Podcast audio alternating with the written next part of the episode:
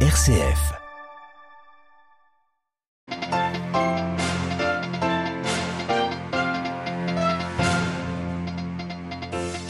Un crime contre l'humanité, une attaque barbare ou un massacre. Les réactions sont nombreuses après la nuit d'horreur à Gaza. Un hôpital qui abritait également des déplacés a été bombardé. Entre 200 et 800 personnes ont été tuées. Nous retrouvons notre correspondante à Jérusalem. Après ce nouveau déchaînement de violence, nous parlerons de la difficulté à se projeter dans la paix avec une figure de la pensée juive libérale en France, le rabbin David Meyer. Dans le reste de l'actualité, Vladimir Poutine rencontre Xi Jinping. Les deux hommes célèbrent la confiance croissante entre Moscou et Pékin. Nous irons également en France où après l'attentat contre un professeur, le gouvernement communique sur l'expulsion de 11 ressortissants russes fichés pour radicalisation. Et puis enfin, Madagascar, à moins d'un mois de la présidentielle, la chef de l'Assemblée nationale alerte sur le climat extrêmement délétère sur la grande île. Radio Vatican, le journal, Marine Henriot.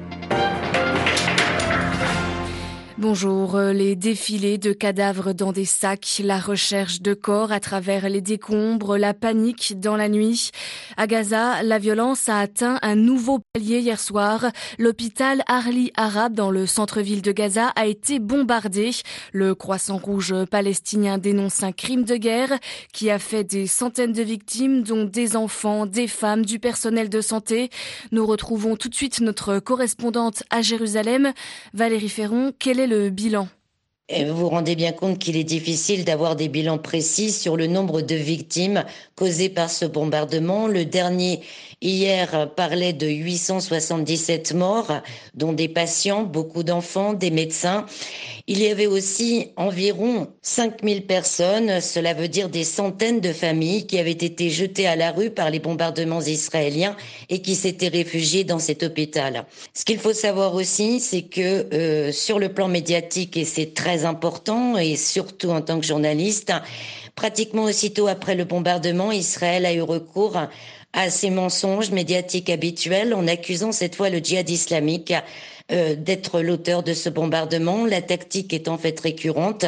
Et donc, euh, malgré la gravité de cette situation, l'armée israélienne a continué tout au long de la nuit ces bombardements massifs hein, sur les populations de la bande de Gaza, continuant ces opérations de destruction systématique des villes, quartier par quartier et dans un territoire où vous avez actuellement 2 millions de personnes menacées de mort, soit sous les bombes israéliennes, soit de soif, de faim, ou alors par les maladies qui sont déjà en train de se propager par manque d'eau. Merci Valérie Ferron depuis euh, Jérusalem. L'hôpital attaqué est géré par euh, l'église épiscopalienne de Jérusalem et du Moyen-Orient. L'archevêque Justin Welby, primat de l'église d'Angleterre, a réagi hier soir. Les attaques barbares du Hamas sur les Israéliens sont un outrage blasphématoire, mais les civils de Gaza ne sont pas responsables des crimes du Hamas, rappelle-t-il. Et à noter que déjà cet hôpital avait été visé samedi par des raids. Et hier soir, moins d'une heure après le bombardement, un autre hôpital à Ragnounès a été visé. Le chef des Nations Unies, Antonio Guterres, se dit de son côté horrifié. Rien ne justifie la punition collective des Palestiniens, dit-il également. Et après l'attaque, des manifestations se sont improvisées dans de nombreux pays musulmans. En Cisjordanie, ils étaient des milliers dans les rues toute la nuit pour euh, dénoncer, disent-ils, la violence de l'État hébreu, également à Beyrouth, Tunis ou également à Téhéran. Et le gouvernement mauritanien annonce trois jours de deuil national. Il appelle la communauté internationale à imposer un arrêt immédiat du génocide, dit le pouvoir mauritanien. C'est dans ce contexte flambant que le président américain arrive ce matin en Israël. Joe Biden, qui entend se présenter comme le garant de la sécurité de son allié Israël, mais aussi comme le meilleur espoir des civils palestiniens. Un difficile jeu d'équilibriste alors que la deuxième étape de son voyage à Amman est déjà annulée. Il devait rencontrer le roi Abdallah II de Jordanie, le président égyptien et le dirigeant de l'autorité palestinienne, Mahmoud Abbas. C'est l'invité de marque du forum sur les nouvelles routes de la soie à Pékin. Vladimir Poutine est arrivé hier en Chine et il vient de s'entretenir avec son homologue Xi Jinping. C'est la 42e fois en 10 ans que les deux hommes se rencontrent. L'occasion de réaffirmer le caractère stratégique de, leur alliance au moment où les yeux du monde entier sont tournés vers le conflit au Proche-Orient. À Moscou, Jean-Didier Revoin. Le partenariat stratégique entre Moscou et Pékin a pris une importance cardinale depuis le début de la guerre en Ukraine en vertu du renforcement de la coopération économique et militaire dans le but de contrer ce que la Russie et la Chine appellent l'hégémonie américaine. Un leadership que Moscou décrit fortement depuis la reprise du conflit israélo-palestinien alors que le président russe s'est entretenu avec les dirigeants syriens, palestiniens, égyptiens et israéliens depuis mardi. Des contacts avec toutes les parties prenantes au conflit que Moscou met en avant à l'heure où avec Pékin il revendique l'avènement d'un monde multipolaire où ils se voient occuper une place centrale. Une percée diplomatique au Moyen-Orient leur permettrait de marquer des points. Reste à savoir s'ils y parviendront. Jean-Didier Revoin, Moscou pour Radio Vatican. L'organisation de l'État islamique revendique l'attentat dans lequel deux Suédois ont été tués lundi soir dans les rues de Bruxelles. L'assaillant est décédé hier à la suite de ses blessures lors de son interpellation par la police. Une enquête est ouverte par le parquet fédéral belge pour motivation terroriste. Et en France, après l'assassinat d'un professeur revendiqué au nom de l'État islamique, la France veut expulser 11 ressortissants russes qui sont fichés pour radicalisation islamiste et considérés comme actifs et dangereux. C'est ce qu'a annoncé hier soir le ministère français de l'Intérieur. L'auteur de l'attentat de vendredi est un jeune immigré originaire de la République russe d'Ingouchi. Il a tué l'enseignant au nom de l'organisation de l'État islamique. Les précisions de Marie-Christine Bonzon. Pour pouvoir expulser de France les 11 Russes en question, le gouvernement français a rétabli avec les autorités russes les contacts qui avaient été suspendus en raison de l'invasion russe de l'Ukraine. Le ministère français de l'Intérieur précise que les contacts bilatéraux ont repris depuis le début octobre afin d'obtenir de Moscou les laissés-passer consulaires requis pour renvoyer ces ressortissants russes dans leur pays. Le ministère calcule que sur les 60 Russes inscrits au fichier des individus radicalisés qui sont actifs, dangereux et auxquels les titres de séjour ont été retirés, 11 sont expulsables. Le ministère ne dit pas si des membres de la famille de l'auteur de l'attentat contre un lycée du nord de la France font partie des onze individus expulsables. Débouté du droit d'asile, Mohamed Mogouchkov était en situation irrégulière en France, mais il n'était pas expulsable parce que la loi française accorde une protection dite absolue aux personnes arrivées avant leurs 13 ans. Cependant, son frère aîné est en prison en France pour apologie du terrorisme et pour participation à un projet d'attentat visant le palais présidentiel de l'Élysée. Marie-Christine Bonzon. Radio Vatican. Et euh, les funérailles du professeur d'histoire-géographie Dominique Bernard auront lieu jeudi matin en la cathédrale d'Arras dans le nord de la France.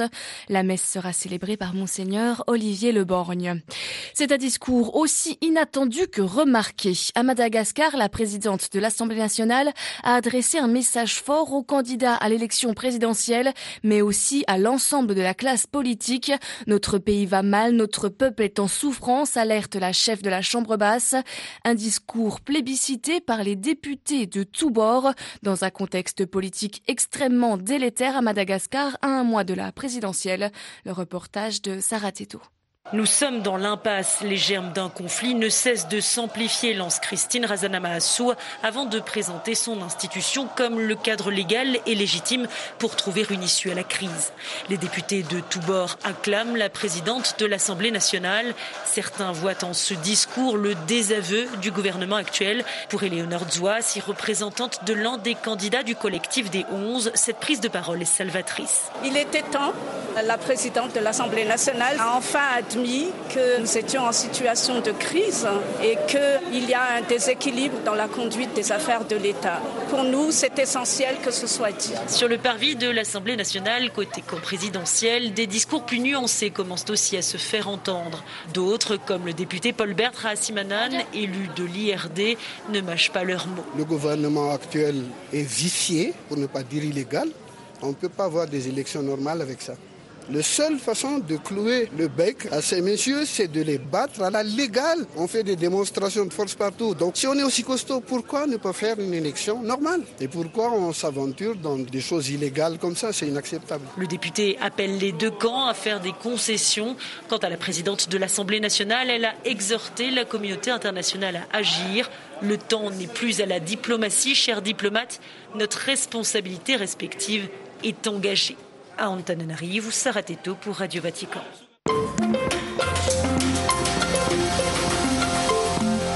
Dans notre dossier ce matin, faisons un pas de côté avec une figure de la pensée juive libérale en France, le rabbin David Meyer. Auteur de nombreux ouvrages, il est professeur de, professeur, pardon, de littérature rabbinique et de pensée juive contemporaine à l'université pontificale grégorienne de Rome. Il fut l'un des intervenants du colloque international organisé la semaine dernière sur les archives déclassées du pontificat du pape Pie XII. Le déchaînement de la violence meurtrière commise le 16 octobre dernier par le Hamas contre des Israéliens et contre des Juifs en particulier l'a profondément ébranlé.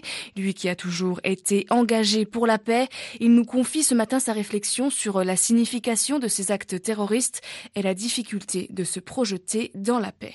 Pour quelqu'un comme moi qui a été très engagé pour euh, la paix, euh, pour essayer de trouver des solutions pour le dialogue. Évidemment, là, on prend un coup extrêmement dur.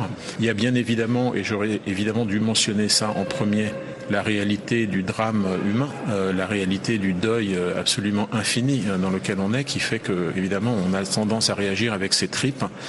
et je le sens moi-même. Mais je me dis que, que comme rabbin, il faut pas réagir avec ses tripes. Il faut essayer de poser un regard un peu plus euh, distant d'une certaine façon, même si on se sent tellement, tellement proche. Et je crois que ce qui est très différent pour moi, c'est que on a été face à la recréation d'un pogrom en plein 21e siècle, quelque chose que l'on pensait appartenir au passé radicalement révolué. On pensait aussi que l'État d'Israël, c'était l'endroit où plus jamais ça. Plus jamais ça, ça ne veut pas dire plus jamais de morts juifs, ça on sait bien qu'il y en a, mais ça veut dire plus jamais de situation dans laquelle les juifs sont impuissants.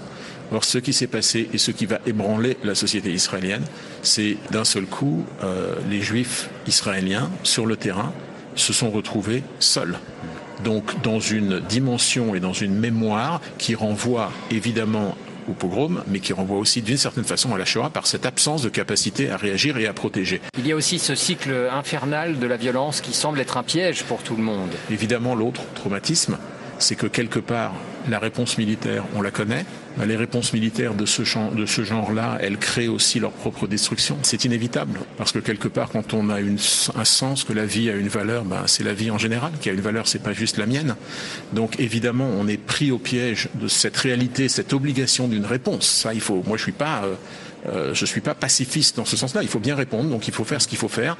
Et en même temps, ça crée une situation qui va être catastrophique, humainement épouvantable, éthiquement très très problématique, surtout lorsque on n'a plus aucune perspective en disant mais que faire? Est-ce possible que ce conflit n'ait pas de solution?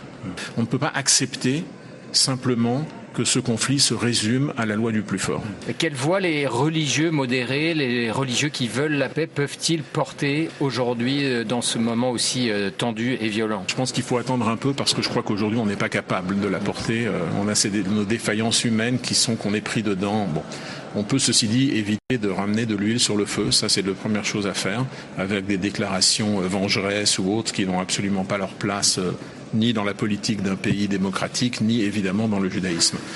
Euh, maintenant, je pense que la grande, grande difficulté à laquelle on est confronté, c'est qu'il est facile pour une religion d'avoir une posture idéologique. On peut être pieux de façon idéologique. On peut parler de la paix, on peut parler euh, de la coexistence, euh, on peut parler d'un partage, on peut parler de deux États, on peut parler de tout ce qu'on veut.